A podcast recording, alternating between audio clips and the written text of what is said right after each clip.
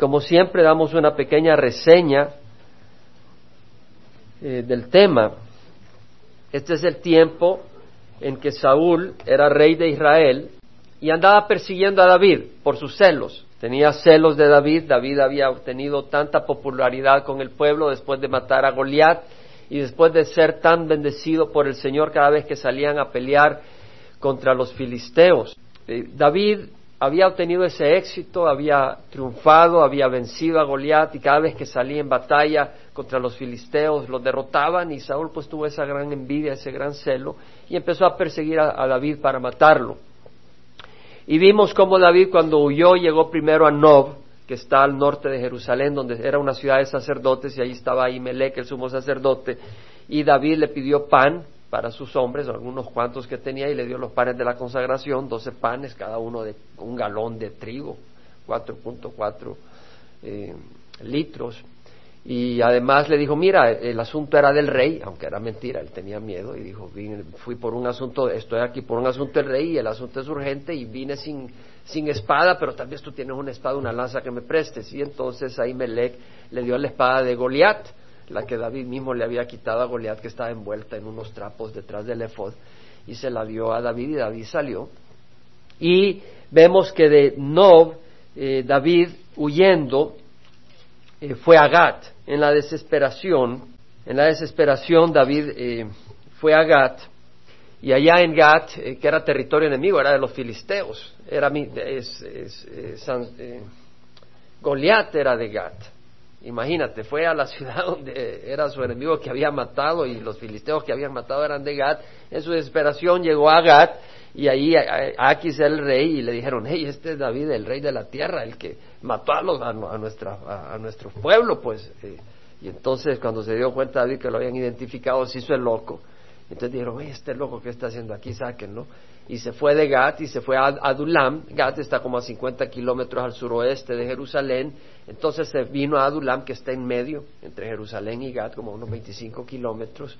Y ahí en Adulam, pues era un refugio, se refugió en la cueva y llegaron sus padres, llegaron sus hermanos, y se le unieron 400 hombres que pues estaban quebrados económicamente, algunos que estaban amargados de corazón, insatisfechos, ya sea con con el gobierno, con la sociedad o lo que fuera, hombres eh, despreciados, hombres quebrados, se le unieron a David. David entonces tomó a sus padres, se los llevó a Mispa, que era territorio enemigo, porque dijo, bueno, en, en Mispa de, Moab, porque si se acuerdan, David era eh, bisnieto de Ruth, que era moabita. Entonces dijo, ahí dejo a mis padres, eh, no los va a tocar Saúl porque tendría que entrar en territorio enemigo, así ellos están seguros, y se regresó a refugio. Algunos piensan que refugio, cuando dice la palabra refugio, es, es Masada. Eh, probablemente es Masada o probablemente es Adulam, porque era donde se había refugiado originalmente. Se, se regresó al refugio, probablemente Adulam, y el profeta Gad le dijo, no te quedes acá, entra, entra a Judá, entra a la tierra de Judá y entró al bosque de Jared, que está al sur de Jerusalén, y estaba en la zona boscosa.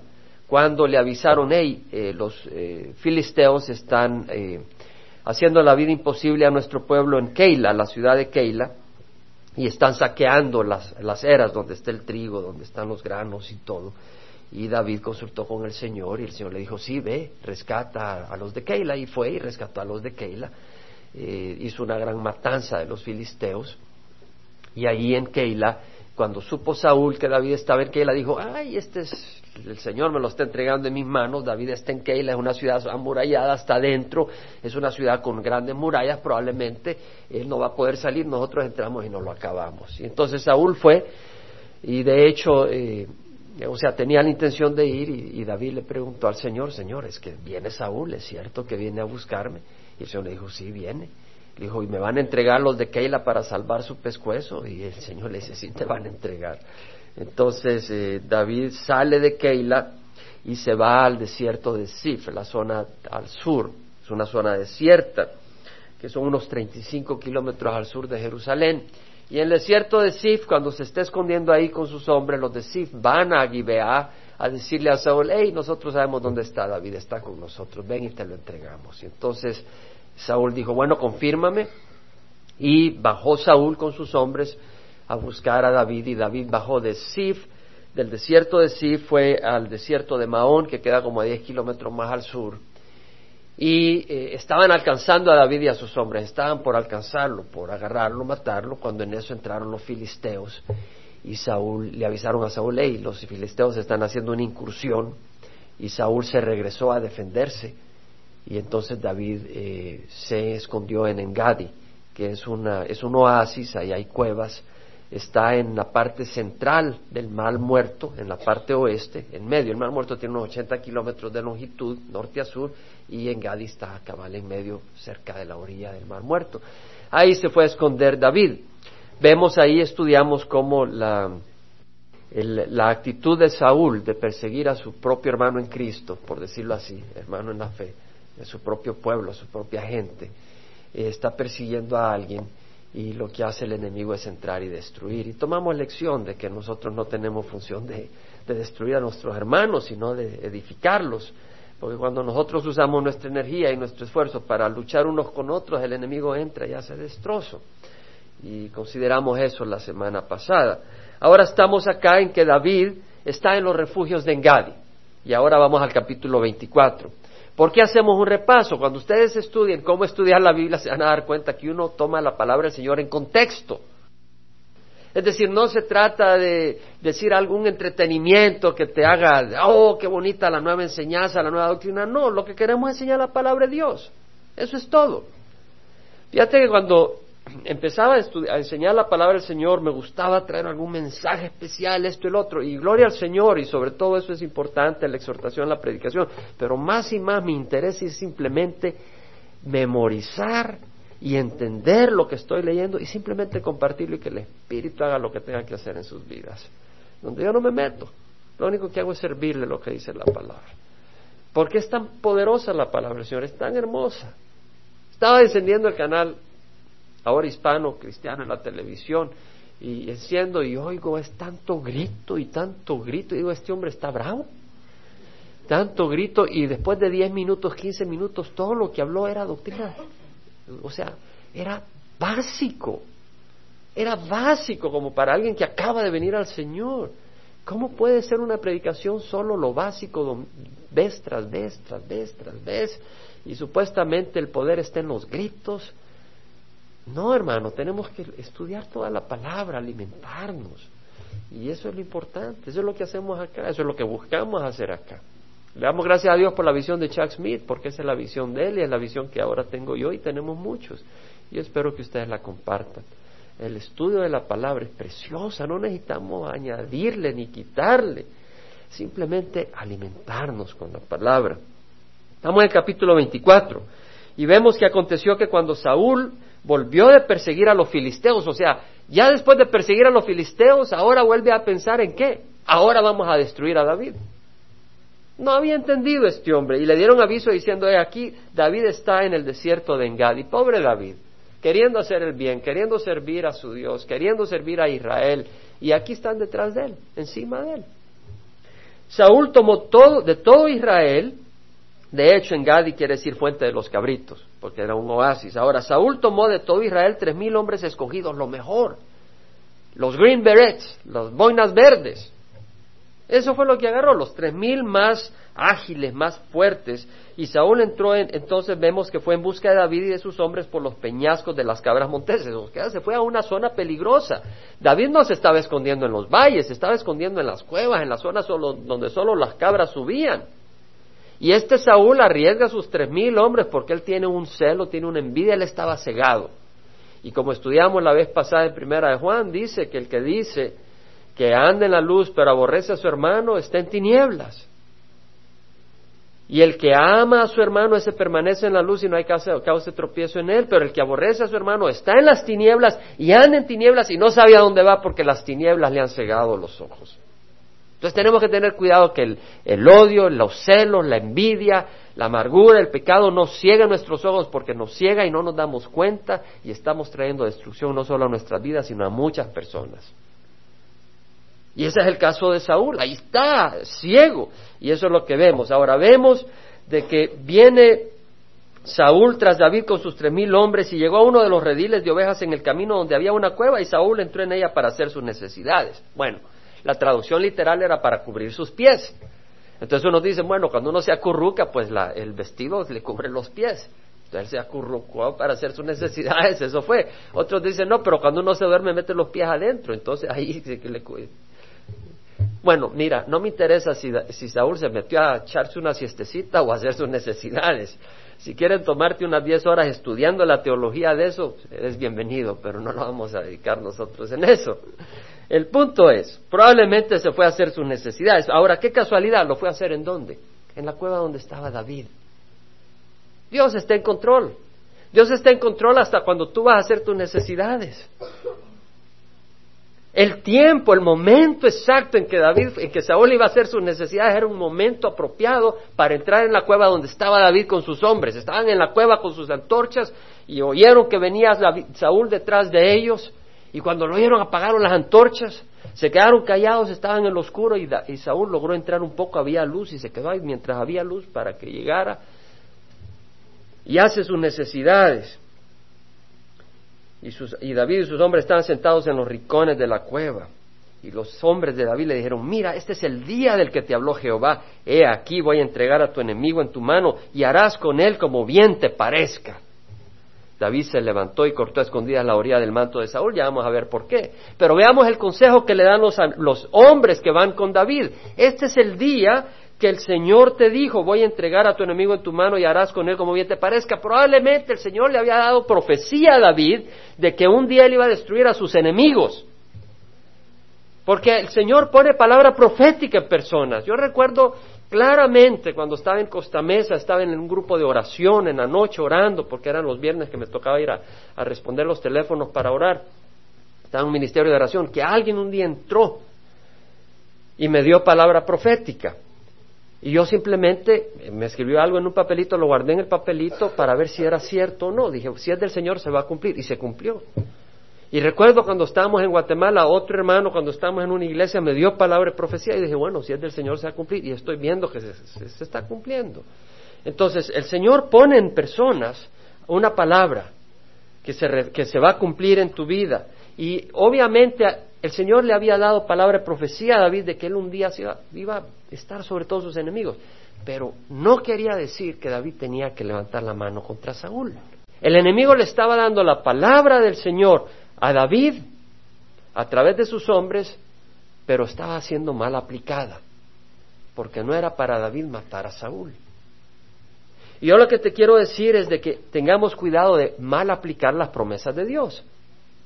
Ayer yo estaba viendo que este hombre que estaba enseñando en el canal estaba diciendo que prácticamente todo hombre que viene al Señor y es cristiano va a prosperar económicamente.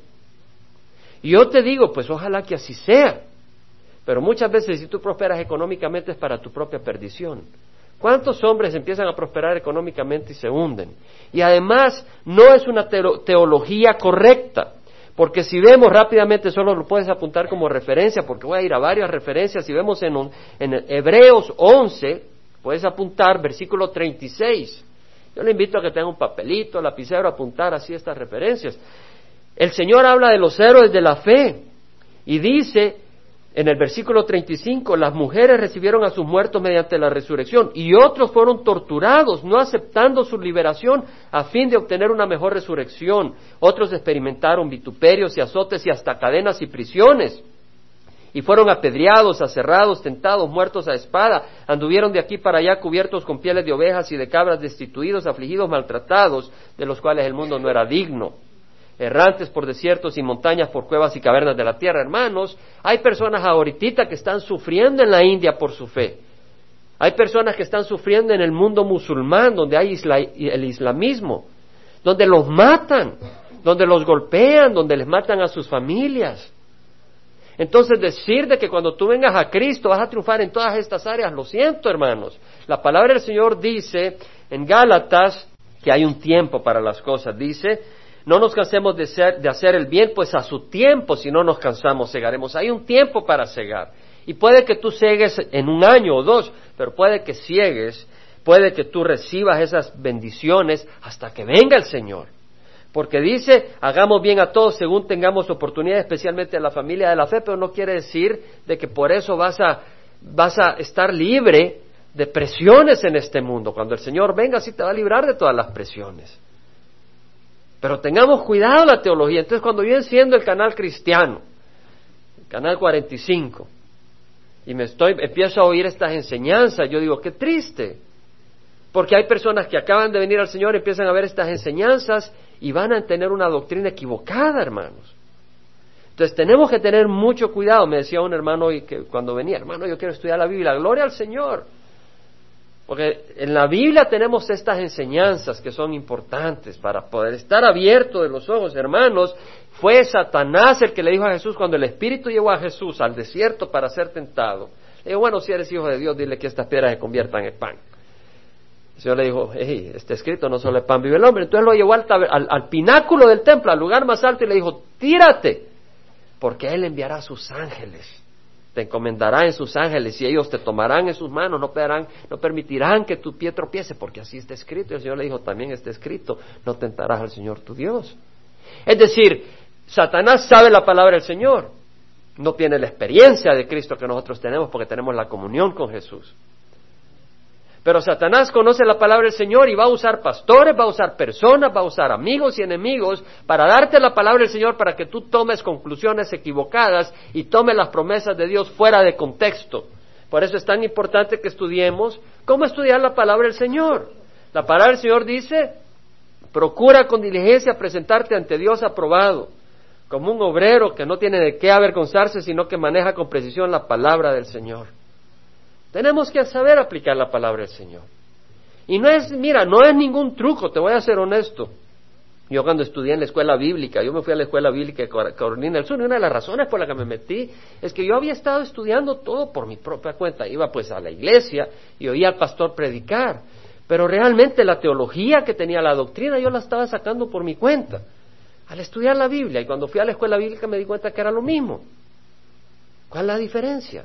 Ahí me pude dar cuenta que la palabra del Señor es la palabra del Señor, no es interpretación de hombres.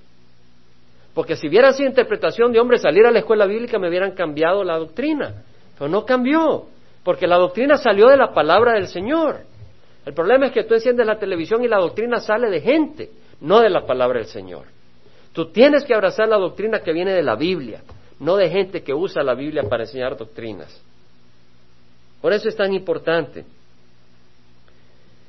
Muy importante eh, cuidarnos eh, con la doctrina. Ahora bien, David se levantó y cortó a escondidas. Vemos entonces de que le dicen a David, hey, ahí está, esta es la palabra, esta es tu promesa, vuélate a Saúl. Pero David se levantó y cortó a escondidas la orilla del manto de Saúl. Ni se dio cuenta, Saúl le podía volar la cabeza. Y David no lo hizo. Y vamos a leer sobre eso. Ahora, aconteció después de esto que la conciencia de David le remordía. Ahora, la palabra ahí es el corazón de David fue golpeados. Smote him. The heart, David's heart smote him, dice la versión King James. O sea, el corazón de David fue apuñalado. O sea, cuando él le cortó el mantito, él se sintió, hice mal. Su conciencia. Y vamos a hablar un poco del corazón y de la conciencia. Dios nos permite el tiempo. Pero aconteció esto que la conciencia de David le remordía porque había cortado la orilla del manto de Saúl y dijo a sus hombres, Jehová me guarde de hacer tal cosa contra mi rey, el ungido de Jehová, de extender contra él mi mano porque él es el ungido de Jehová. David reconocía que Saúl había sido puesto por el Señor como cabeza del pueblo de Israel y él no quería tocarlo.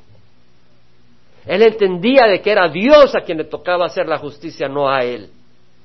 Y es lo que nosotros tenemos que entender, es a Dios a quien le toca hacer justicia, no a nosotros. De hecho, lo podemos ver en Romanos, capítulo 12. El Señor va a hacer justicia y más completa y más perfecta que nosotros. El capítulo 12 dice, capítulo 12, versículo 17, nunca paguéis a nadie mal por mal, respetad lo bueno de todos los hombres, delante de los hombres, si es posible, en cuanto de vosotros dependa, estad en paz con todos los hombres, amados, nunca os venguéis, versículo 19, vosotros mismos, sino dad lugar a la ira de Dios, porque Cristo está, mía es la venganza, yo pagaré, dice el Señor. Nunca os venguéis vosotros mismos, no, no toméis venganza, dad lugar a la ira de Dios, el Señor va a hacer su obra. Porque escrito está, mía es la venganza, yo pagaré, dice el Señor. ¿Sabes qué? Cuando, cuando alguien toca a un hijo de Dios, Dios va a cubrir. Ahora, Dios tiene misericordia y quiere que todos vengan al arrepentimiento.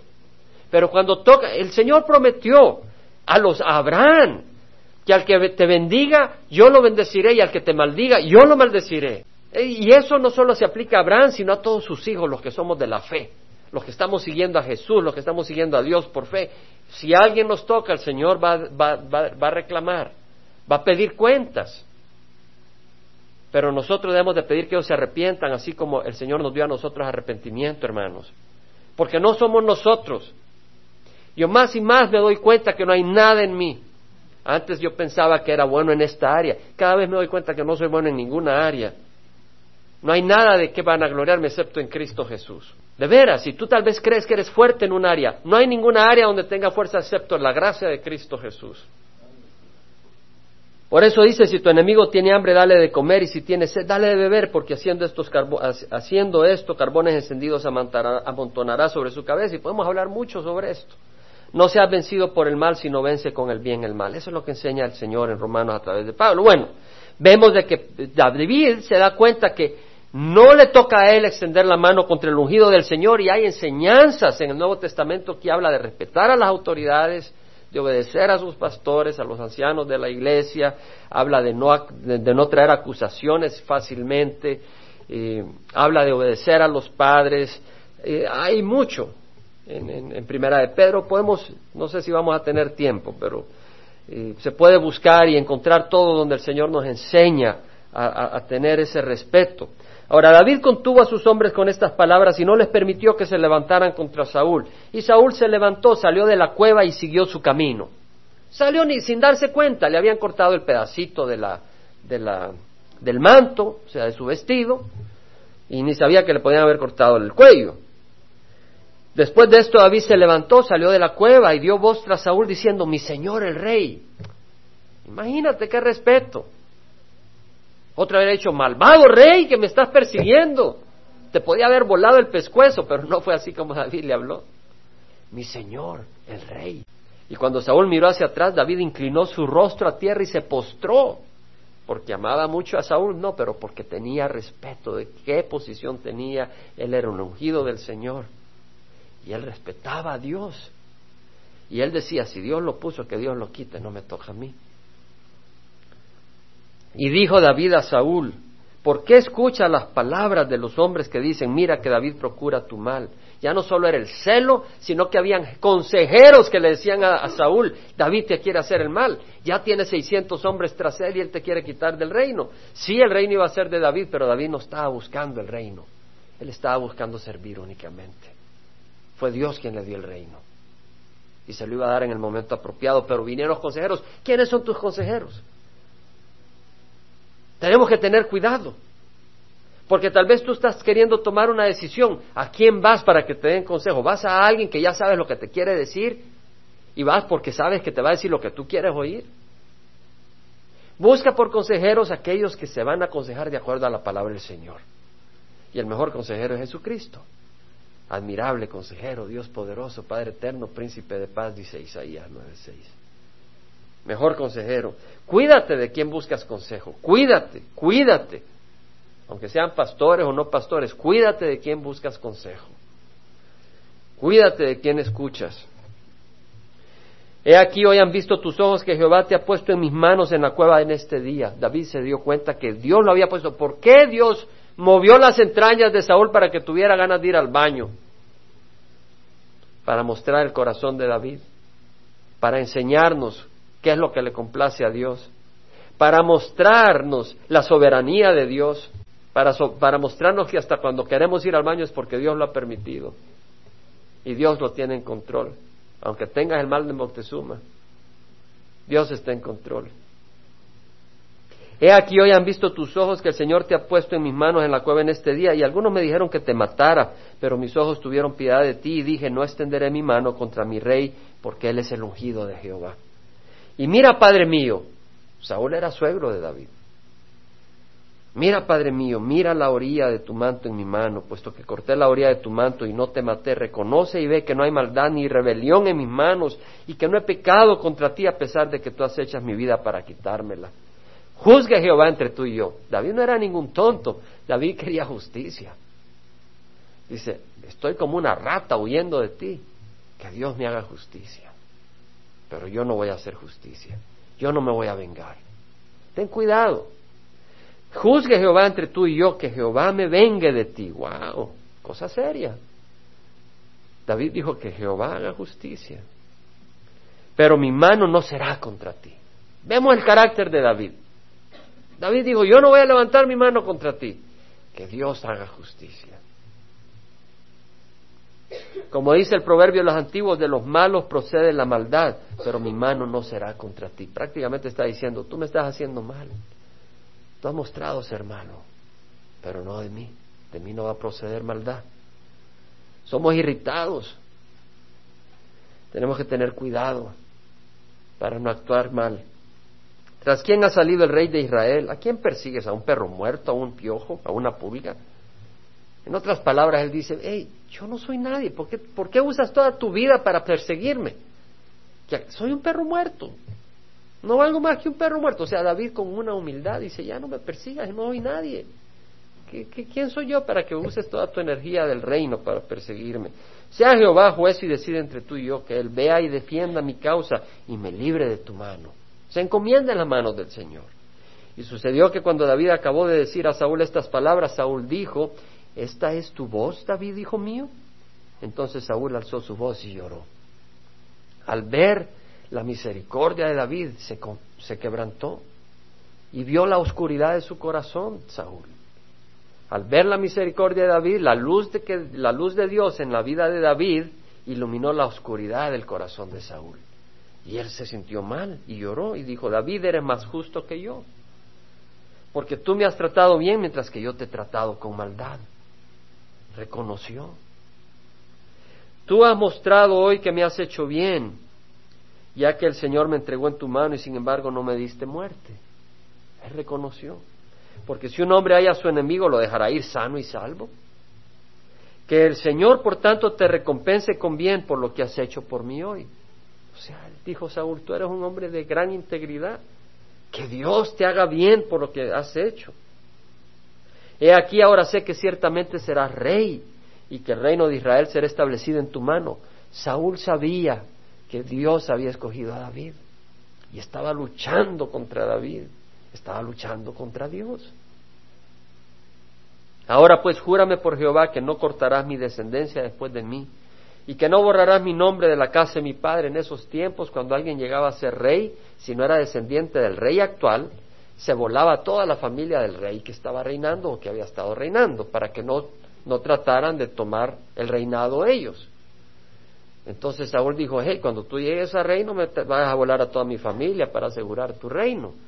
Y David dijo, se lo juró, no, no lo voy a hacer. Y Saúl se fue a su casa, pero David y sus hombres subieron al refugio.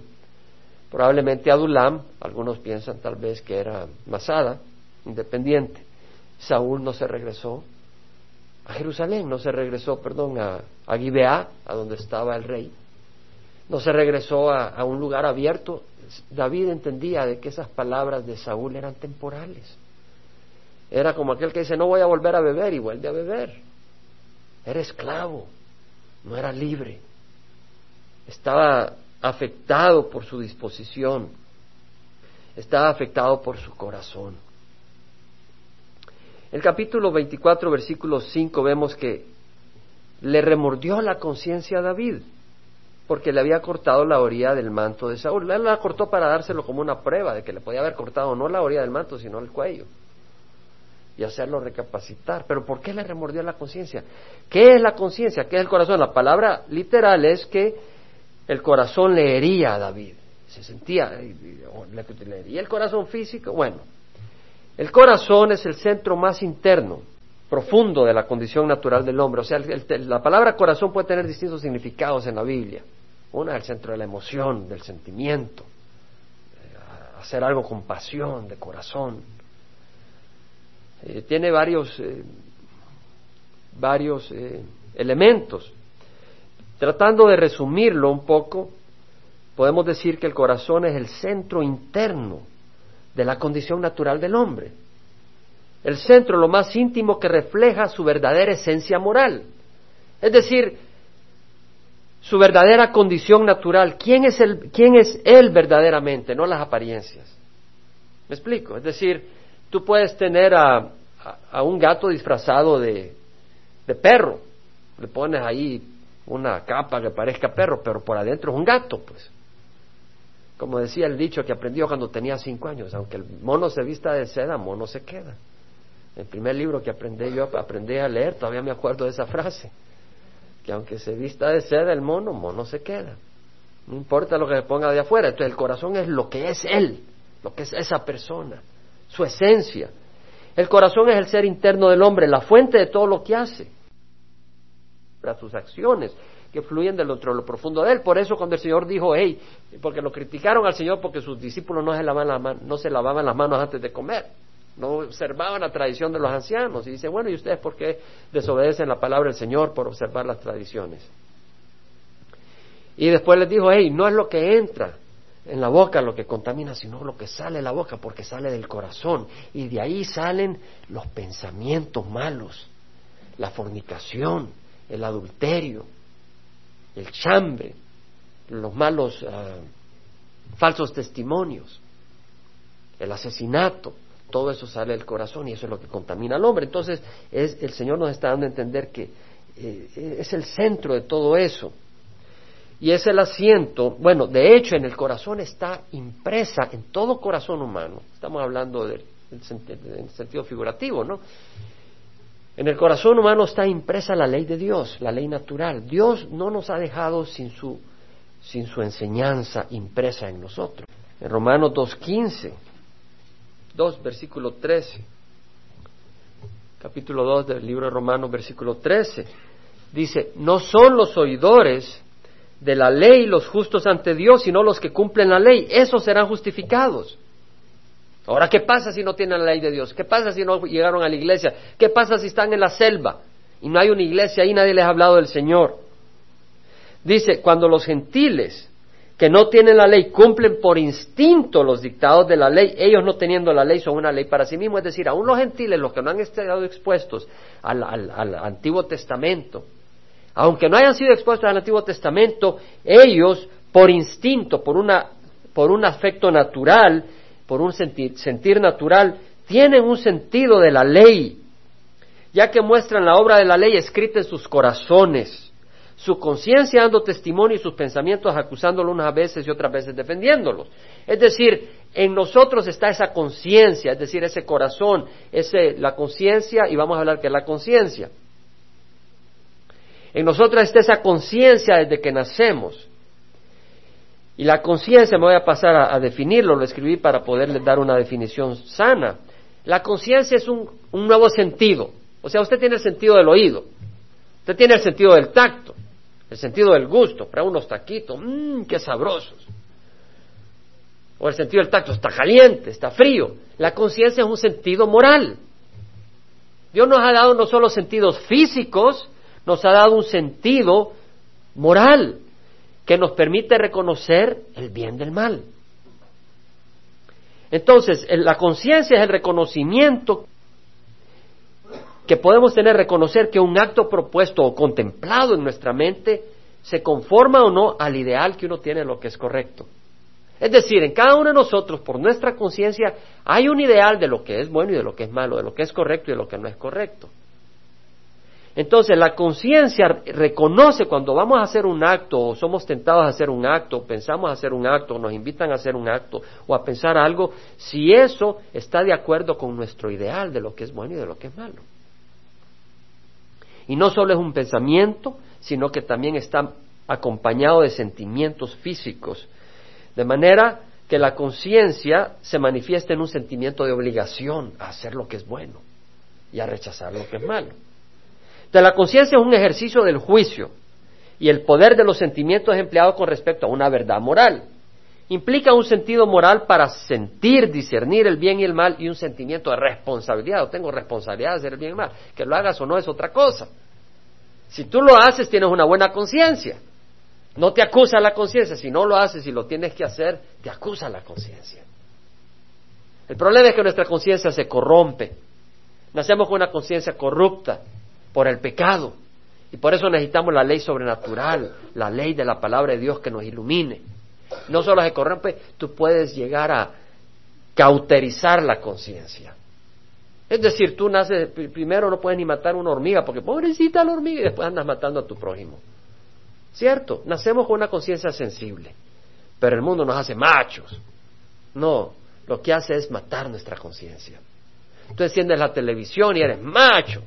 No, has perdido conciencia. Estaba, estaba, viendo un programa ayer en, televisión pública, Public Television, y lo encendí un poco.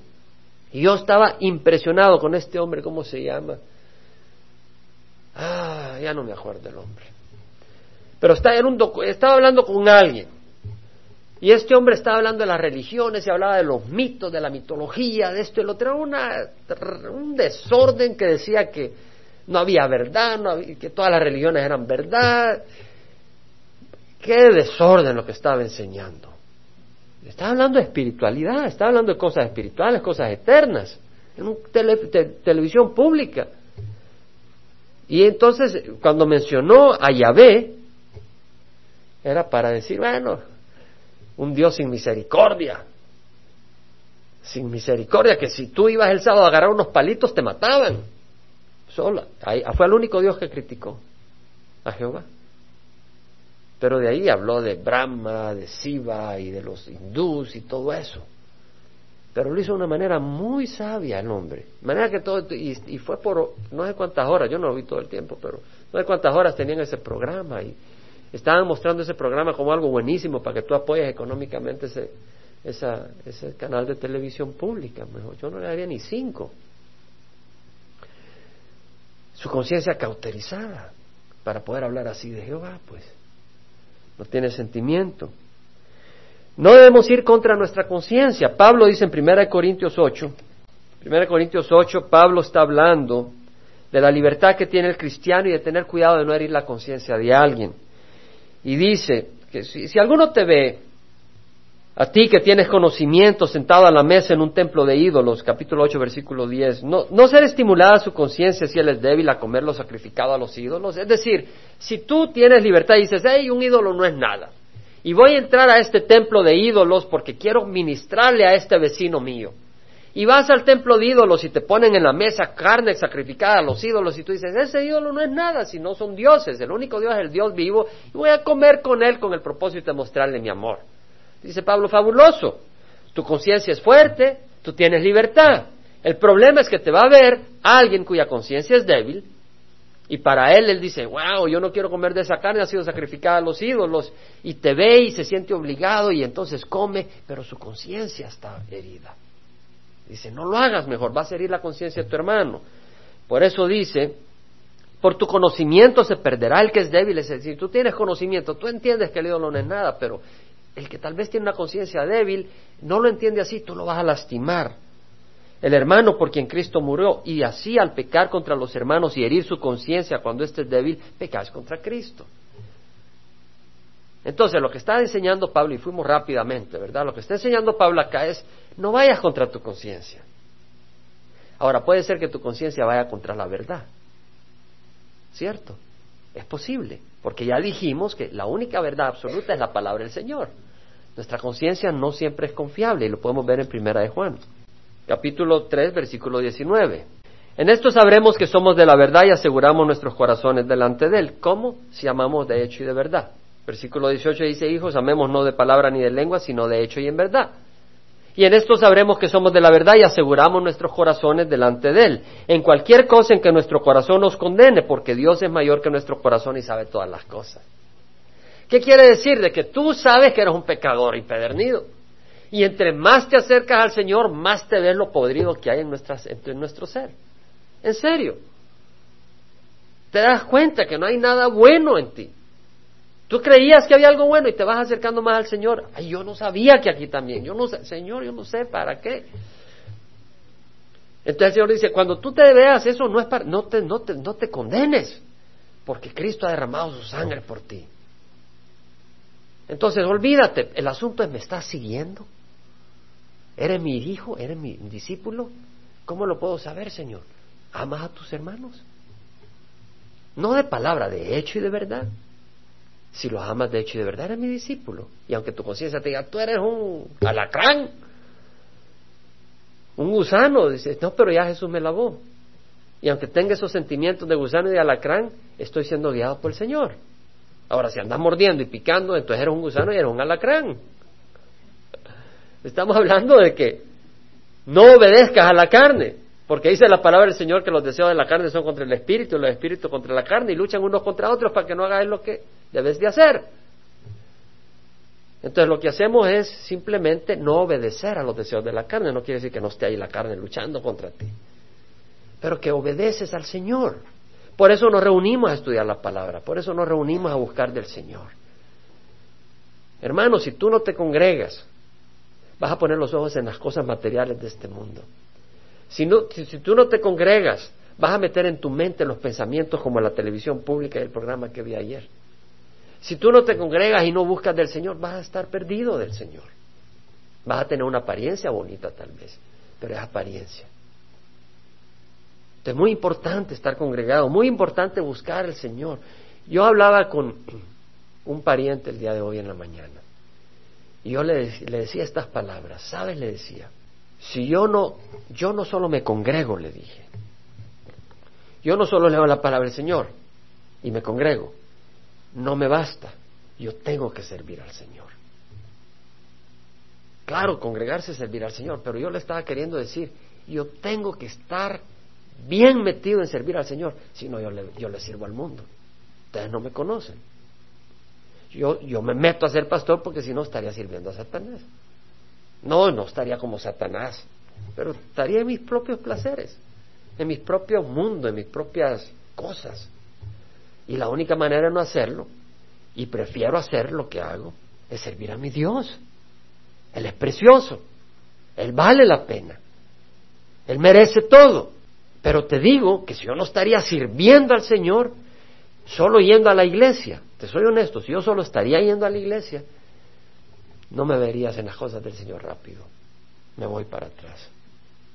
Por algún motivo tengo una energía y una tendencia a estar bien metido en algo. Prefiero hacerlo en el Señor. Yo te digo que si tú no te metes en lo del Señor, el enemigo se te mete, el mundo se te mete. No quiere decir que tienes que estar haciendo esto o lo otro. ¿Sabes qué? Todos somos llamados a ser siervos del Señor. Todos. Ya sea que tu don sea orar. Ese es un ministerio tremendo. Ya sea que tu don, hermano, la oración es un ministerio poderoso. Por muchas razones, cuando tú estás orando, si tú eres un siervo que Dios levanta para orar, tú no sabes cómo Dios te puede usar. Dios te puede usar para hacerte ver algunas cosas y decir, ¿sabes qué? Dile al pastor tal cosa, de tal hermano, de tal cosa, no de crítica, sino podemos hacer esto. Tal vez tú estás orando y el Señor te pone, ¿y por qué no ponemos este ministerio? Y el ministerio no lo pone el pastor, lo pone el Señor. Pero usa al pastor y a otros hermanos, a los ancianos, a personas, a ti te puede usar el Señor. Simplemente abre los ojos y, y póntete a orar. El Señor te va a decir, ¿sabes qué? Hay tal necesidad y tú no la has visto, pero la ves cuando estás orando. Y de repente se empieza a mover los engranajes y las ruedas de un nuevo carro, un nuevo ministerio que va a bendecir a muchas personas. Entonces la oración es tan importante, tal vez tú no haces buruca ni nada, pero ahí andas cocinando. Y andas dando ese amor a través de tu comida. O abres tu casa o llamas a las personas y hoy no vino fulano, lo voy a llamar. Hoy no vino fulana, la voy a llamar. O, o voy a ir a visitar a tal persona. Ese ministerio es tan importante como cualquier otro, hermanos. Yo le pido al Señor que derrame su espíritu en nosotros y que no seamos víctimas. Porque la víctima solo mira todo alrededor de sí mismo. Me saludaron, me visitaron, me trajeron, supieron, entienden. El siervo está diciendo, visito, ¿quién necesita? ¿En qué puedo servir? ¿Entendemos? Yo le pido al Señor que todos seamos así. Yo le pido al Señor de Dios ser así. Yo le pido al Señor de que el amor de Dios abunde en nuestros corazones. Esta es una iglesia preciosa. Hermanos y hermanas preciosos en el Señor. Yo estoy seguro que los que estamos acá quieren crecer en el Señor. No están buscando cosquilleo de oídos, porque aquí no hay cosquilleo de oídos. No te traje una doctrina, no estoy, no estoy gritando, no estoy tratando de hacerte un show. De hecho, en los últimos domingos no estoy trayendo notas. Siempre traía mis notas. En los últimos domingos no estoy trayendo notas. Estoy, no quiere decir que no voy a traer notas el próximo domingo. No te estoy diciendo que no las voy a traer. Pero estoy diciendo al Señor, Señor, simplemente presenta tu palabra. Simplemente explica tu palabra. Eso es todo. Y que los hermanos y las hermanas la reciban y aprendan. Y aprendamos. Hay tanto, ya no me voy a tardar más, hay tanto que poder estudiar hoy. realmente hay tanto de lo que podemos hablar, de tantos versículos sobre la actitud de David, que no, no dio mal por cuando le dieron mal, no dio mal, sino que respondió con bien. Hay tanto que podemos aprender y que podemos hacer. Es decir, hay tanto que nos obligaría a doblar las rodillas y clamar al Señor. Porque te soy honesto, yo te hago una pregunta. Si te dan una bofetada hoy, cuando vas a hacer una compra y te dan una bofetada, ¿cómo responderías? Te pregunto. Si vas y te tratan injustamente y con desprecio en el supermercado, ¿cómo responderías? Yo sé cómo respondería yo y creo que no te agradaría oír. Bueno, tal vez por la gracia del Señor no lo haga, pero tal vez lo haga. No sé si me entiendes. Yo no te puedo decir que voy a responder espiritualmente. Yo creo que el Señor quiere en nosotros cristianos, es decir, a la imagen de Cristo. Y el que va a hacer la obra es quién? El Señor. Y el que está haciendo la obra es quién? El Señor. Y el que la va a completar es quién? El Señor.